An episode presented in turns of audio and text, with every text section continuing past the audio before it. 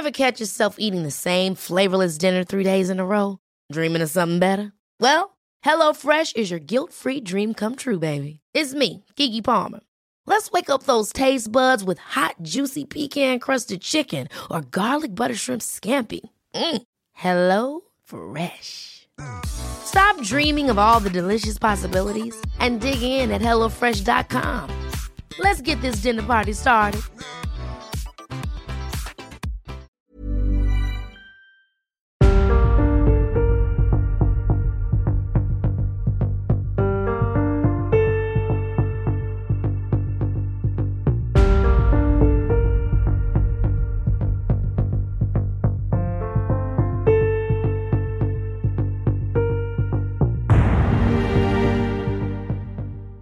En el año 2008, Bruce Jeffrey Pardo, un hombre recién divorciado, compró un disfraz de Santa Claus, explicando que quería usarlo para una fiesta familiar de Navidad. Lo que su vecina costurera no sabía era que Bruce planeaba venganza contra su exesposa y familiares el 24 de diciembre de ese año. Esta es la historia de la masacre de Covina, una tragedia navideña.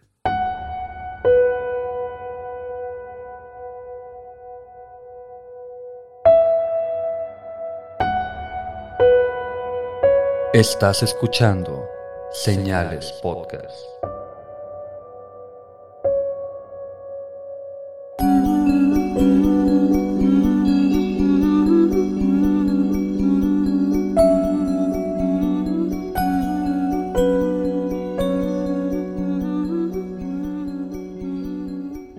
Buenas noches y gracias por acompañarnos en un nuevo episodio de Señales Podcast. Les agradecemos a todos su paciencia pero estamos de vuelta, Pepe.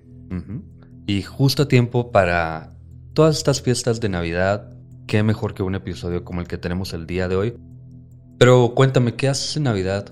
Tú, Oscar, con tu familia, con tus compas, ¿qué haces? Porque yo no soy tu compa y no sé qué haces. Hijo de la chingada. Pasamos la Navidad pasada juntos. Sí. Mira, Navidad es tradición. Ir con la familia, mis abuelos paternos, comer pavo, pierna, puré de papa, todas esas cosas, esas cosas ricas. El pavo no me gusta, pero la pierna. Sí. No, como lo hace mi abuelita, cállate, güey. Eh, después de eso, como mis abuelos ya están muy mayores, eso lo hacemos muy temprano. Luego nos vamos a mi casa. De ahí mi madre, mi hermana y yo generalmente optamos por ver Netflix porque pues la Navidad ya Sí, a gusto, descansando. Es, algo más para niños, ¿no? Es más para niños la emoción de hacer algo. Nosotros no somos muy pisteadores en Navidad. Ajá. Pero ya cuando ellos están viendo Netflix, aprovecho para irme con algún amigo que esté solo, que no esté pasándolo con la familia, y ahí sí pisteamos. Va, perfecto. ¿Tú qué haces? ¿Te vistes de Santa Claus? Sí, bueno, ya parezco Santa Claus, pero moreno. ¿Tú qué haces, Pepe? ¿Qué haces en Navidad? Igual con mi familia, con mis niñas, mis papás, mi hermano. A veces visitamos a mi abuelita. Últimamente no he ido, tengo que ir. Este, pero generalmente con, con familia extensa. Yo creo que la mayoría que nos escucha hace lo mismo, espero. Y si se la pasan solos, si están aburridos, escuchan el episodio, escríbanos, pónganos un comentario en YouTube, en Instagram, Facebook, en donde sea. Y no sé, lo que celebren, Hanukkah, Navidad, Kwanzaa, lo que sea. Felices fiestas a todos y este episodio espero que les guste. Recuerden también, antes de empezar el episodio, suscríbanse a nuestro canal de YouTube, Señales Podcast. Síganos en Instagram, Señales Podcast. Twitter, Señales Podcast. Señales Podcast también. Y sí, ayúdenos en Twitter. No hemos hecho mucho movimiento. No somos ese tipo de gente en onda, gente de hoy que usa Twitter. Ya sabemos que está muy viejo ese rollo, pero no le hemos dado mucha vida sí nos hacen falta bastantes seguidores ahí también. Y sí, síganos en Twitter, Señales Podcast, dejen su comentario, etiquétenos cada vez que nos estén escuchando.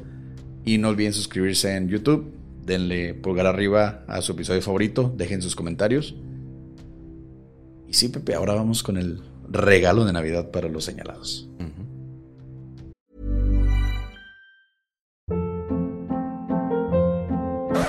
Hold up. What was that? Boring. No flavor. That was as bad as those leftovers you ate all week. Kiki Palmer here, and it's time to say hello to something fresh and guilt-free. Hello Fresh. Jazz up dinner with pecan-crusted chicken or garlic butter shrimp scampi. Now that's music to my mouth. Hello Fresh. Let's get this dinner party started. Discover all the delicious possibilities at hellofresh.com.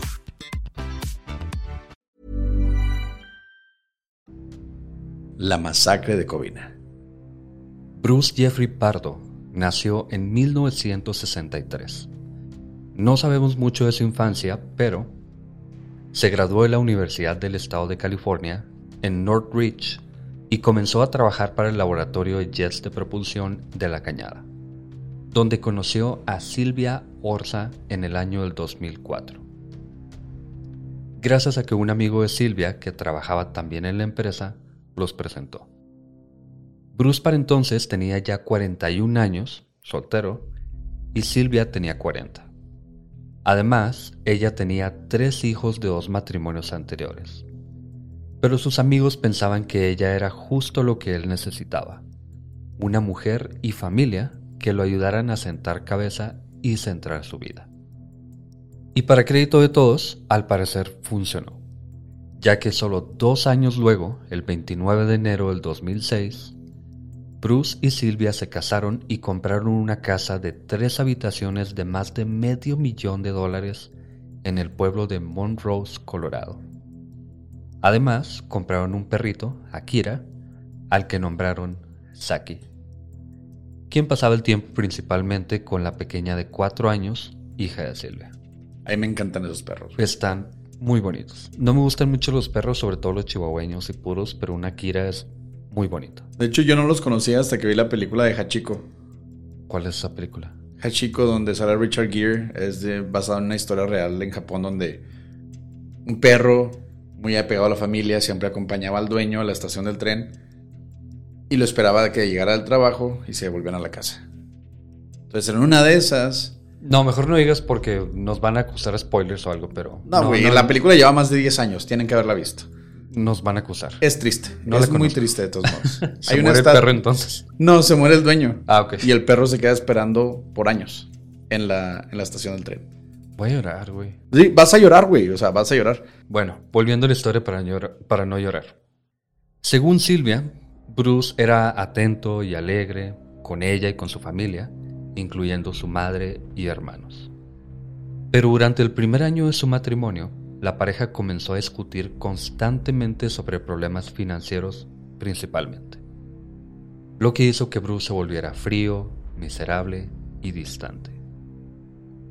Y por si fuese poco, la madre de Bruce se encariñó tanto con Silvia y sus hijos que ella le comenzó a platicar de la vida de Bruce, incluyendo el secreto de que tenía un hijo de una relación anterior.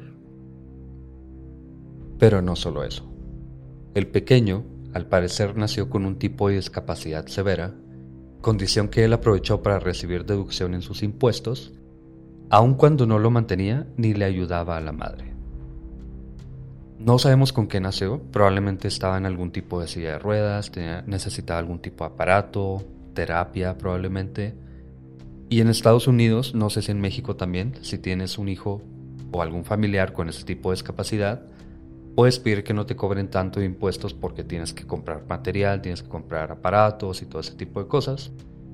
Y él lo aprovechó aún sin ayudar al pequeño. Sí, de hecho en México sí se hace, pero tienes que demostrar recibos de que era de tu hijo. Tiene que ser tu hijo estaba con esto, le compraste esto a tu hijo, lo llevaste a tal centro, esto es lo que te vamos a deducir de impuestos. mientras en Estados Unidos es simplemente te vamos a a deducir un porcentaje de tus impuestos solo por tener un hijo con esas capacidades diferentes. Sí, pues aquí pides una factura, ya con eso lo deduces. En Estados Unidos al parecer es un poco más laxo, pero en fin. Luego de un año de problemas y resentimientos, Bruce y Silvia se separaron el 7 de marzo del 2008, aunque Silvia le pidió de favor a Bruce poder quedarse en la casa hasta que su hija menor terminara el jardín de niños en un par de meses. Algo bastante entendible. Sí. Pero Bruce no se tentó al corazón. Una noche que ella y sus hijos fueron a la fiesta de cumpleaños de una de sus sobrinas, Bruce sacó todas las pertenencias de ella y sus hijos a la cochera y no la dejó entrar a la casa. Silvia entonces comenzó el proceso de divorcio y se mudó a Glendale con su hermana. Entiendo a Bruce, pero... No sé. Eh, dejar a tres niños, cuatro, tres niños en la calle, básicamente. No sé, pero bueno. Deja tú lo estabas criando como tus hijos. Ajá. Bueno, al parecer, no sabemos si tenía alguna relación un poco... Porque hay familias, hay personas que cuando tienen hijastros o hijastras no los tratan igual. Puede ser el caso, puede haber sido una de las razones porque un año de matrimonio se me hace muy poco como para ya dejar en la calle a tu ex esposa. Pero sí debiste haber pensado un poco mejor por los niños. Totalmente de acuerdo. Durante los siguientes meses, Bruce Silva y sus abogados intentaron llegar a un acuerdo, pero no lo lograron. Silvia estaba decidida. Obviamente. Aun cuando Bruce parecía querer intentarlo de nuevo. Ya, entonces te saca de la casa. Eh, va a sonar a. a que estoy tratando de ganar simpatía o algo así, pero neta, qué pendejos somos los hombres a veces, güey. Después de dejar en la calle a su ex esposa y ya se le fue, ya vio que su panchito, su coraje, su berrinche, como le decimos aquí en México, no sé si nos están entendiendo en. No sé si nos están entendiendo en otros países, pero después de hacer su escena, básicamente, ya que vio que no regresó arrastrándose su ex esposa, ahora sí quiere. Y, y que le metió demanda. sí, ya ahora quiere arreglar las cosas. No. Muy tarde. No.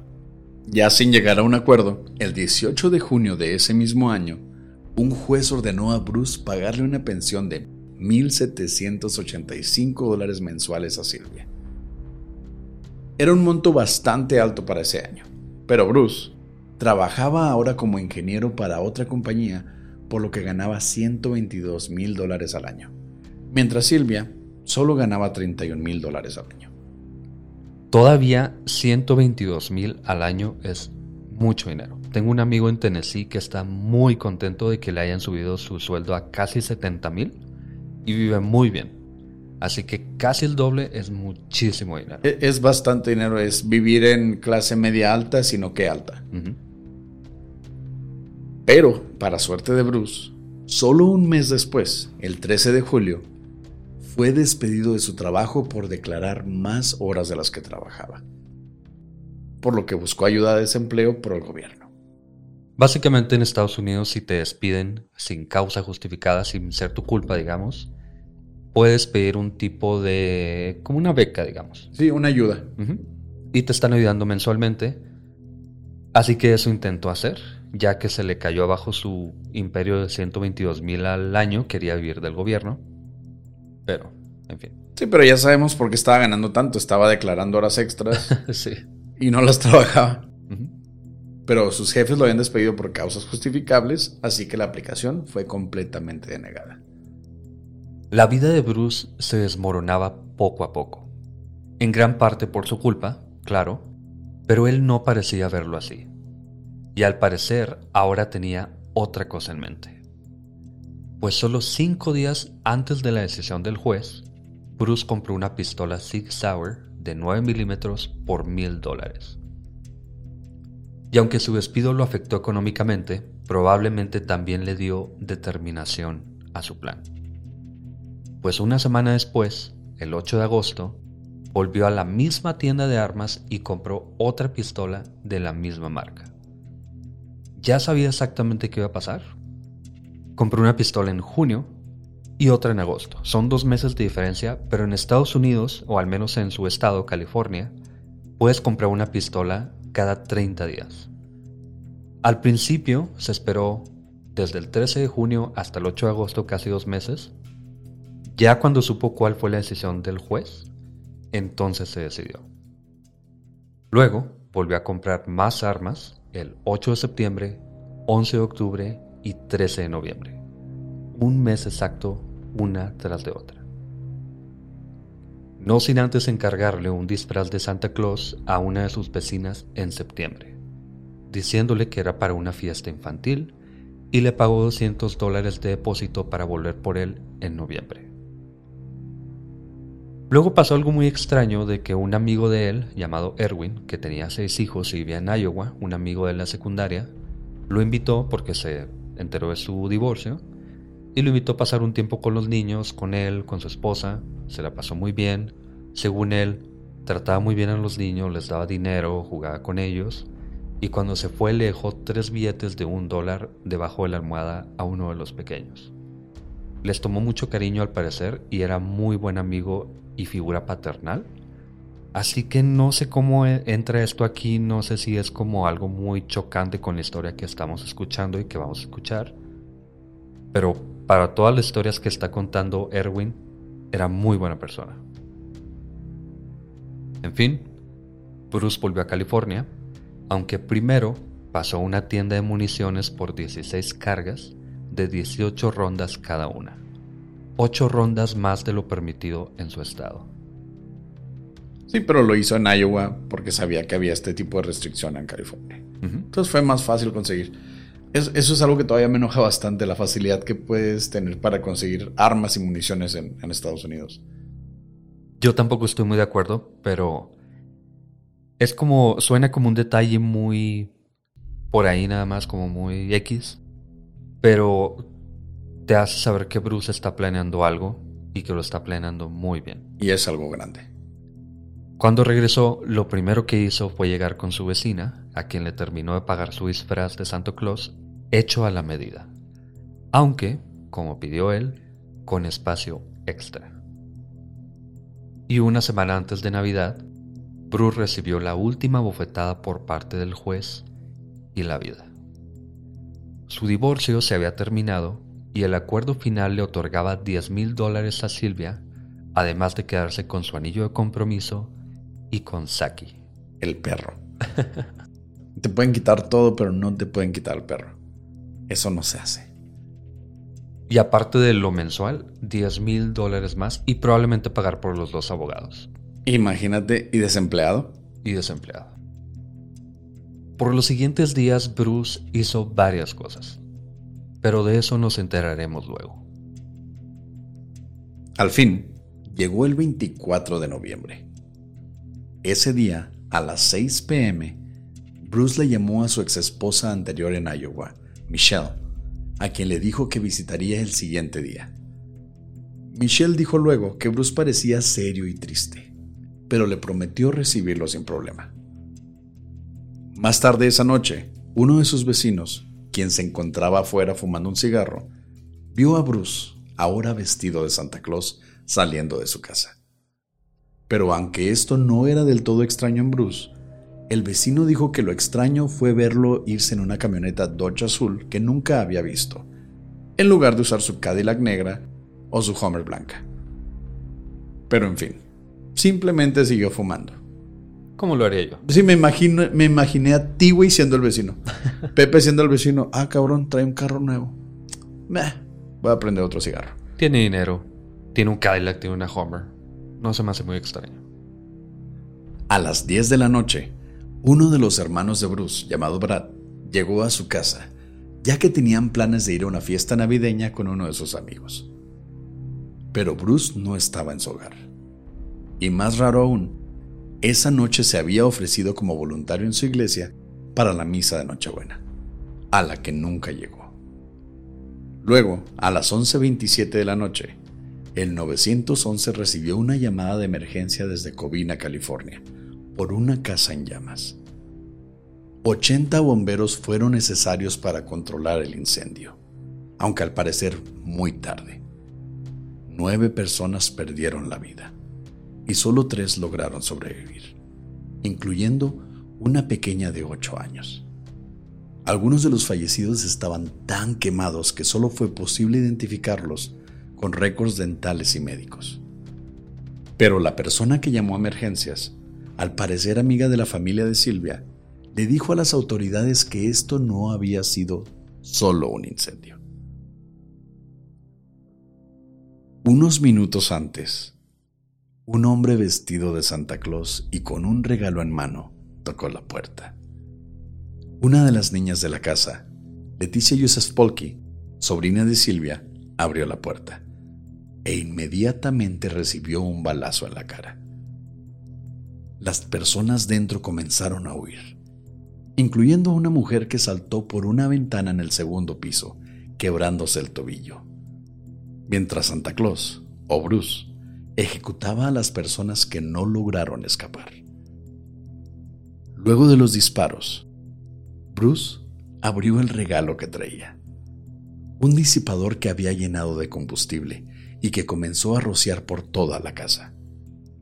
Pero antes de terminar y prenderle fuego para escapar, una chimenea que no había visto causó una explosión que logró impactarlo a él también, con el disipador aún en manos.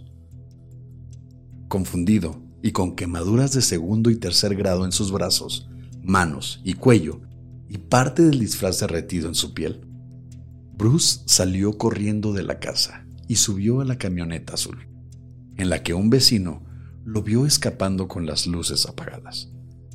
Absolutamente todos sabían quién era. Tanto el vecino al parecer, la persona que sobrevivió y llamó al 911, todos sabían exactamente quién era él. Vestido Santo Claus con no sabemos si traía barba, si traía cosas en la cara. Todo el mundo sabía quién era.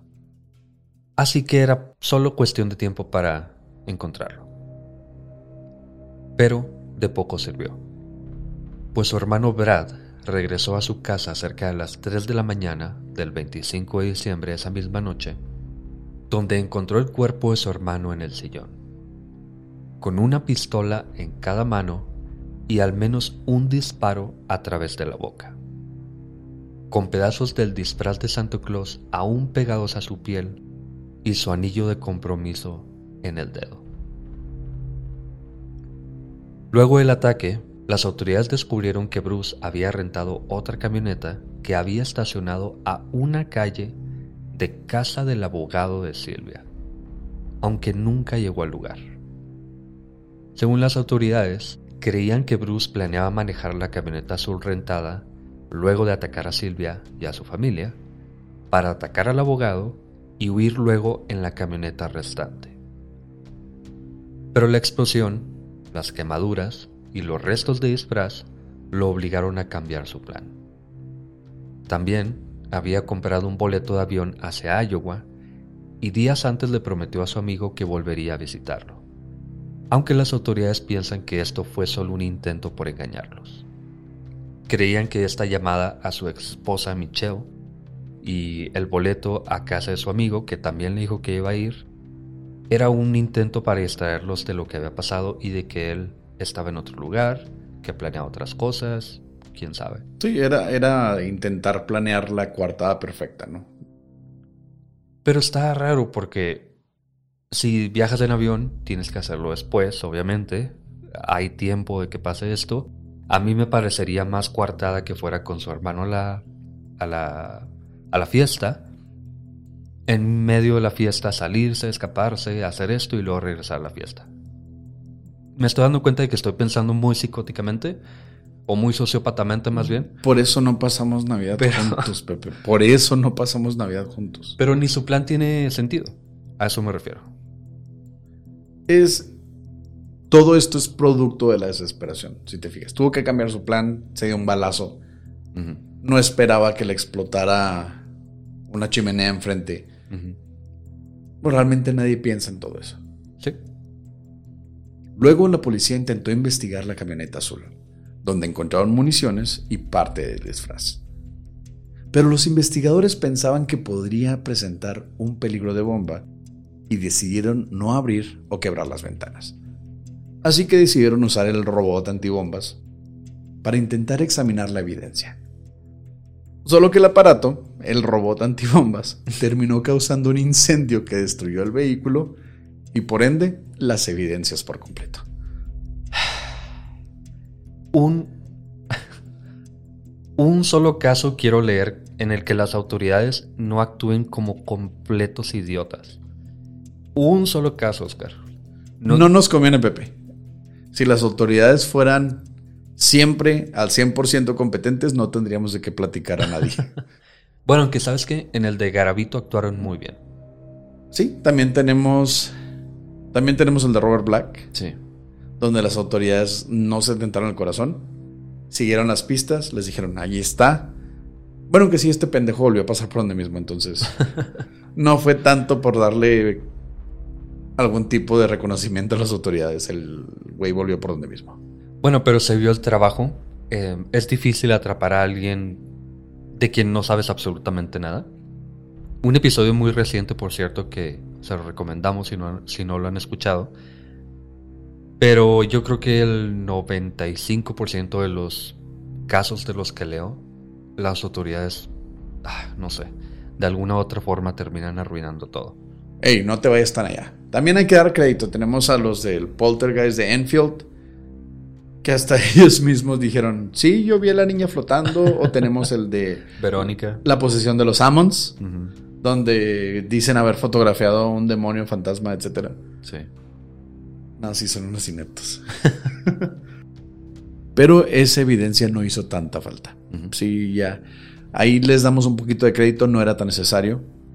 Pero no hizo falta, ya que una de las sobrevivientes había visto a Bruce y lo reconoció aún con el disfraz. Además de que su gorro cayó en el jardín de la casa cuando salió huyendo. Y por si fuese poco, Me imagino al niño del vecino viendo a Santo Claus corriendo, se le cae el gorro y todo, confirmas que es Santo Claus y de pronto explota la casa. Y encuentran a nueve personas calcinadas en la casa. Esa Navidad no nada más a la familia de Silvia se la arruinó por completo. Pero te apuesto que ese niño no se volvió a portar mal en su vida, No, güey. nunca. Y por si fuese poco, Bruce se había suicidado con partes del disfraz aún pegadas a su cuerpo.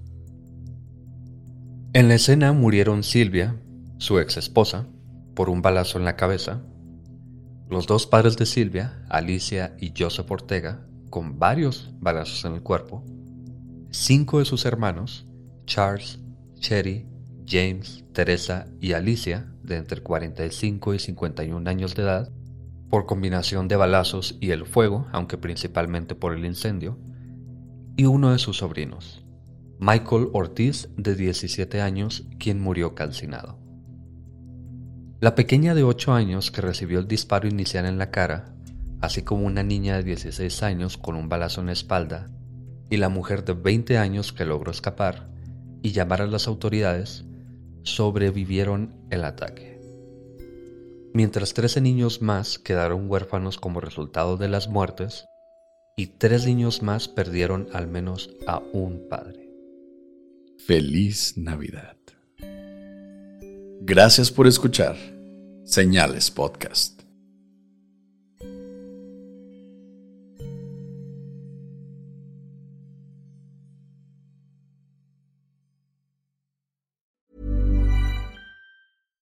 Catch yourself eating the same flavorless dinner three days in a row? Dreaming of something better? Well, HelloFresh is your guilt free dream come true, baby. It's me, Kiki Palmer. Let's wake up those taste buds with hot, juicy pecan crusted chicken or garlic butter shrimp scampi. Mm. Hello Fresh. Stop dreaming of all the delicious possibilities and dig in at HelloFresh.com. Let's get this dinner party started.